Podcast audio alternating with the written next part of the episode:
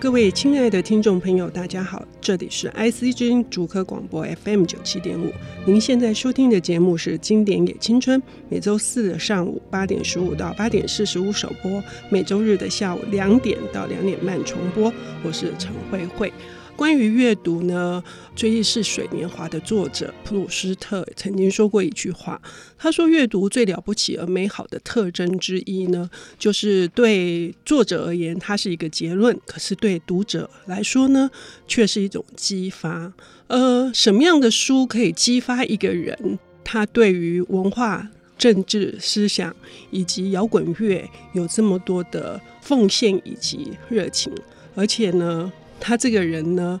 真的是身兼数职，而且都是重要的职务啊！不仅在台湾，在香港，哈，甚至他现在也在国际的舞台上面扮演一个很重要的声音。那么他的职衔实在是太多了。不过最重要是，呃，他的《声音与愤怒》这本书曾经呃深深的打动了我，而且他最近要出版一本呃首部的文化评论集，呃，《燃烧的年代》。我们要来欢迎张铁志。铁志你好，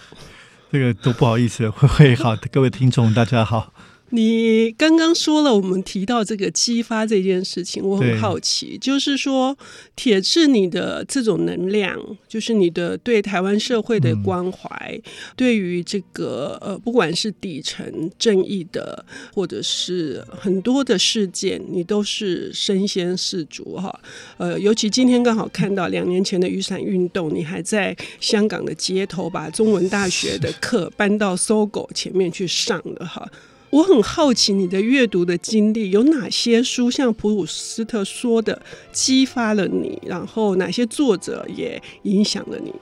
其实是非常多了。嗯，那你现在问我，突然想到一个作者，我们之前没有聊过的，但是可以顺便提到。我觉得我在高中的时候，鲁迅对我影响蛮大的。啊，原来如此。对，鲁迅影响，嗯，然后也不知道为什么，就是一直对这种文学跟社会的交界的地方很有兴趣。嗯，就像有些听众知道，像慧慧刚刚有提到，我对于从小是个摇滚乐迷，嗯、对摇滚乐跟政治社会交界的地方会觉得很有兴趣。其实就是说，我会好奇说文化的的力量这件事情。嗯，然后慢慢长大，你会看哦，好像其实每一年所有的诺贝尔奖文学奖得主，其实都是某个意义上蛮政治的。嗯，广义的政治，他对他的国家历史啊，可能对女性的处境啊，对非洲殖民地，其实都很多的思考。嗯，那你会发现，其实很多人在做这样的事情。那对我来说，当然其中一个作者是乔治·欧威尔。嗯嗯，这个我觉得我读他的书，大概从大学时候开始的，其实是蛮重要的一个启蒙作品。嗯，乔治·欧威尔的代表作很多啊，嗯，我们耳熟能详的，第一个可能我。就我会想到是动物农庄，然后再来就是那个有一个很大的肖像的，影响了村上春树的 EQ 八四的这个一九八四，是是，也是今天你要领读的对这本书，对，嗯，所以当时这个有机会受到慧慧的邀请来上节目，我就在想，然后就觉得这个东西对我这本书。他做一个文学作品，可是他本身他的很强烈的政治性，嗯，因为我本来是学政治学的，是，是，是在哥伦比亚也是攻读，对，后来读过政治学博士，嗯，是，是，就觉得这个东西非常有有意思，很值得拿来跟大家分享。嗯，尤其我觉得等一下也许会聊欧威尔，不止一九八，他其实本身也是个很好的作家，是个记者。嗯，那特别是我这两年对他的很多的这个身份开始关心，觉得哦，其实跟我有更多呼应的地方。嗯，所以哎。呃，如果我没记错的话，向加泰隆尼亚致敬哈，也是里面也是深深的去关注到，是用文学的角度去呃去诉说，甚至是控诉这个政治力量的一种无所不在。对，这个其实我最近看到有人就国外作者说，大概任何全世界，我觉得他说最好的报道作品都离不开这本向加泰隆尼亚致敬这本书，嗯嗯，因为这个是他当年作为记者去。去参加西班牙内战，做了很多的报道。那当然，他用很很棒的文笔来书写。嗯嗯、那也提到了你刚才说的，其实我觉得也是一九八四的基础，就是对当时苏联在里面扮演的极权主义的控诉。嗯嗯，所以呢，这也是铁志参与了报道者这个网上的一个新闻网站的创办。好，现在也还在积极投入中。呃，报道者我本身就是对，去年我跟另外一个资深记者何龙新一起创办。我们的想法就是，台湾其实一直都没没有，大家都有共识，就新闻很糟糕，很多问题。那特别是我个人对于新闻写作这个事情，虽然我不是传统记者出身，可是我觉得台湾的书写，我们看国外就知道，我觉得书写的水准是很多有待提升的。所以，包括今年我也跟一些单位合作，在包括台北文学季文讯，那推动报道文学这个事情。嗯，所以从这边回到欧威尔，我就觉得哎，意义更深远了。所以我会谈到这么多，就是我觉得现今大概就是铁志是谈一九八四最适合的人选，我所以非常期待，就是关于一九八四带给你是一个什么样子的影响。然后我们可能下半段要谈它的时代意义。嗯，可是就你个人而言，一九八四它是一个怎样的小说？然后你从中你得到了哪些激发或启发？我觉得这个我真的记得，我应该是大学的时候看到这本书的。嗯嗯、那我记得差不多在我从高中，因为其实高中之前读的也都是比较传统的这些台湾我们见到的一些书。嗯、可是高中到大学的阶段，那个十八岁的夏天，我记得开始读赫胥黎的《美丽新世界》，啊、开始读《一九八四》。那当然，《一九八四》感触特别深，是因为读大学生的时候，那时候台湾还没有民主化，是已经解严了。嗯。迈向民主化的中间一个阶段，那我们对过去的党国教育的东西还很印象深刻。所以，当你看到这本书，它里面提到很多事情，包括思想的控制啊，嗯、包括真理部啊，嗯、然后这么细腻的去描述那个人在里面那个，就觉得哇。那是一个非常非常重的一个启发。那对我个人来说，在那个我说十八九岁的时候，我也开始读一些包括台湾历史的东西啊，以前都不知道嘛，二二八什么这些。所以我觉得是放在那个脉络下，我觉得对我起了很大的作用。包括我记得我那时候还读什么刘大任的《浮游群落》，嗯嗯嗯，就是开始对于。整个时代对于人的压迫这个事情有了很深的体悟。嗯，欧威尔最厉害的地方是这本书是一九四八年书写的，写的是一个很遥远的时代，一九八四。然后对当时的这个苏联老大哥，就是所以这本书的重点在于那个老大哥一直在看着你啊。对。那那个故事，我觉得里面有一个地方，我觉得深太深刻的刺激是。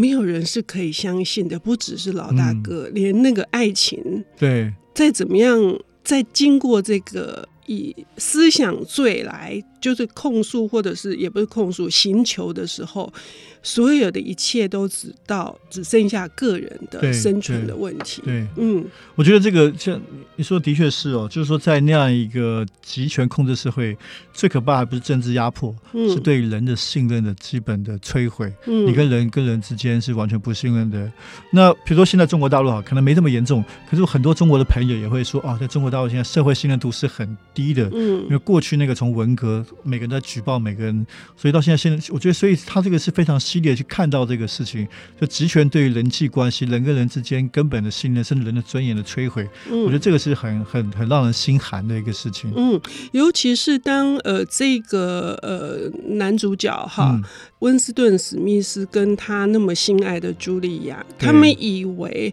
他们保留的那个良知，以及保留的那种好像对于这个老大哥的一种怀疑，可是，在经过了不断的这个各式各样的那一零一室，也变成是一个对 一个代表一个很可怕的，甚至有一点像是在在用好像对待疯子的方法，然后。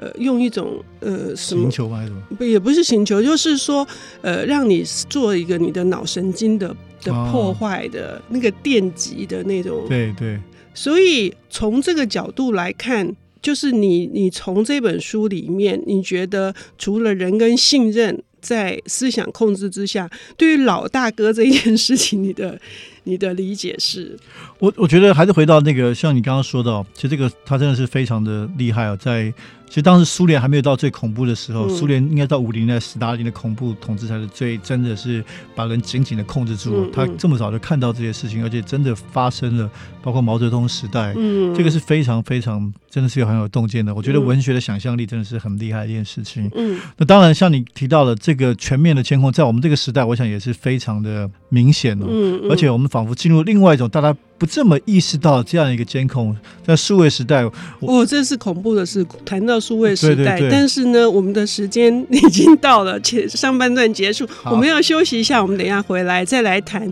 恐怖的数位时代的老大哥是谁。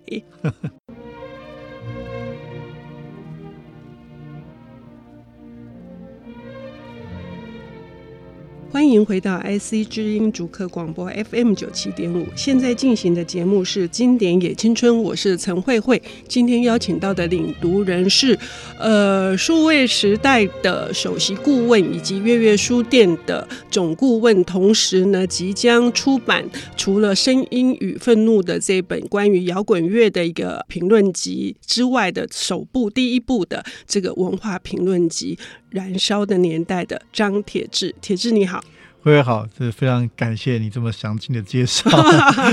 因为很难得让你呃，因为我们的节目以以往蛮偏向于比较感性的文学，是但是我一直觉得文学的功用跟任务，它不只是一个呃抒情的。它同时是可以变成是另外一种对社会的关怀的声音。嗯、呃，一九八四在呃《经典也青春》这个节目来说是很重要。刚刚我们已经提到了这这个呃，就是说乔治·欧威尔，我们还我们等一下再进入数位时代的这个老大哥，嗯 okay、就是说他是一个什么样子的背景，有这个洞见，能够在一九四八年来写出一九八四这样子的一种呃反乌托邦的小说。对，我觉得这个问题非常重要。我最近甚至看到有人说，其实二十世纪他可能是最有影响力的作家之一。嗯、所以你看，在英文里面有一个很特别的形容词，就是欧威尔式的 Orwellian。嗯，嗯英文里面大概很少文学作家有这样。另外就是卡夫卡式的啊、其实很少作家变成一个一个形容词进入字典里面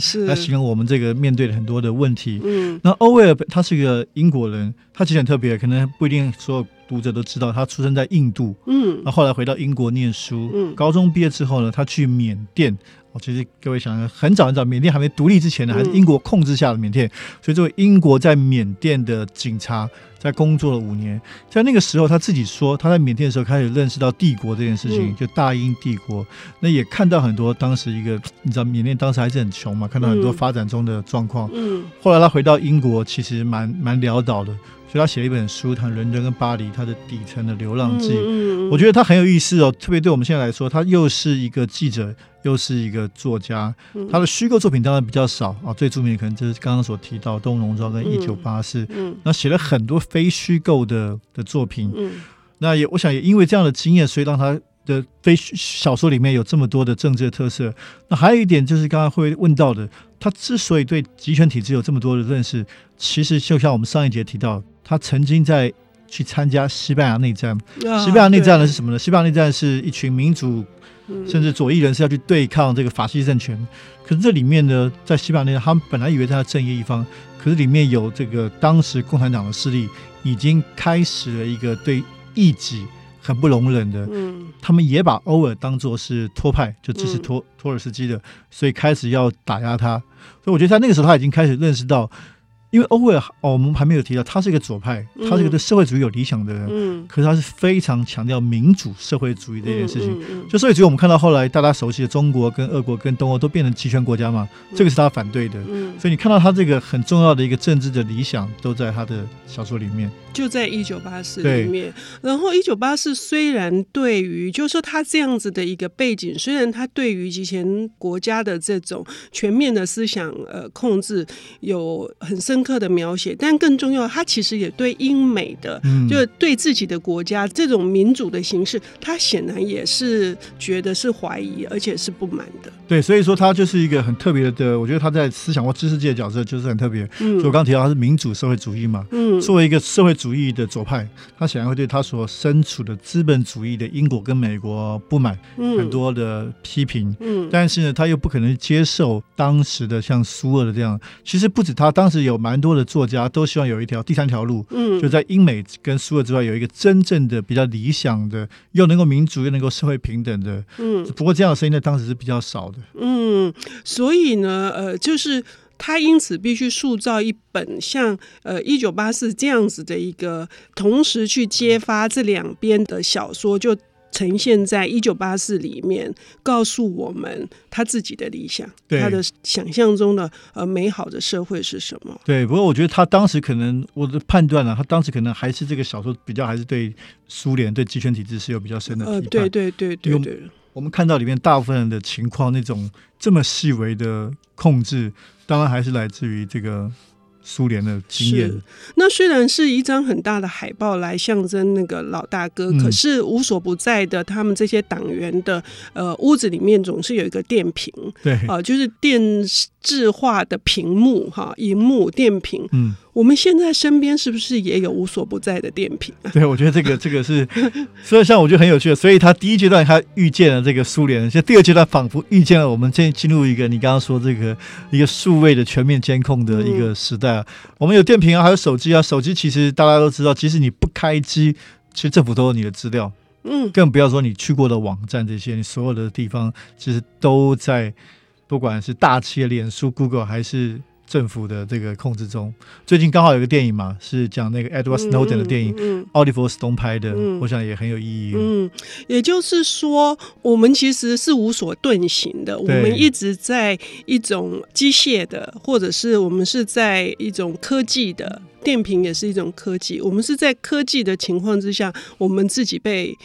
控制了，而我们不知道。对，你讲这个很有意思，就像国家一样，国家也是我们创造出来的。嗯、理论上，国家是人民创造出来的，嗯、但是它就是控制我们，我们不知道。嗯，像同样，我们现在有人说这个数位利维坦或数位巨灵，嗯、当时霍布斯说这个利维坦、嗯、也是一样，是人类创造出来的，但现在反过来，我们是受它控制。嗯，当然更可怕是后面有另外一个老大哥嘛。嗯，就不管这个老大哥是政府还是大企业，他掌握这个。我们本来以为可以信赖的这样的一个数位工具，嗯，这个是非常非常值得深思的，所以我非常开心，铁志愿意来跟我们谈这本书哈，也是给呃我们的听众朋友，尤其是年轻的听众朋友，非常推荐你去看这种无所不在的监控的源头。真正的这样子的一个科幻小说或者是寓言小说的老大哥欧威尔，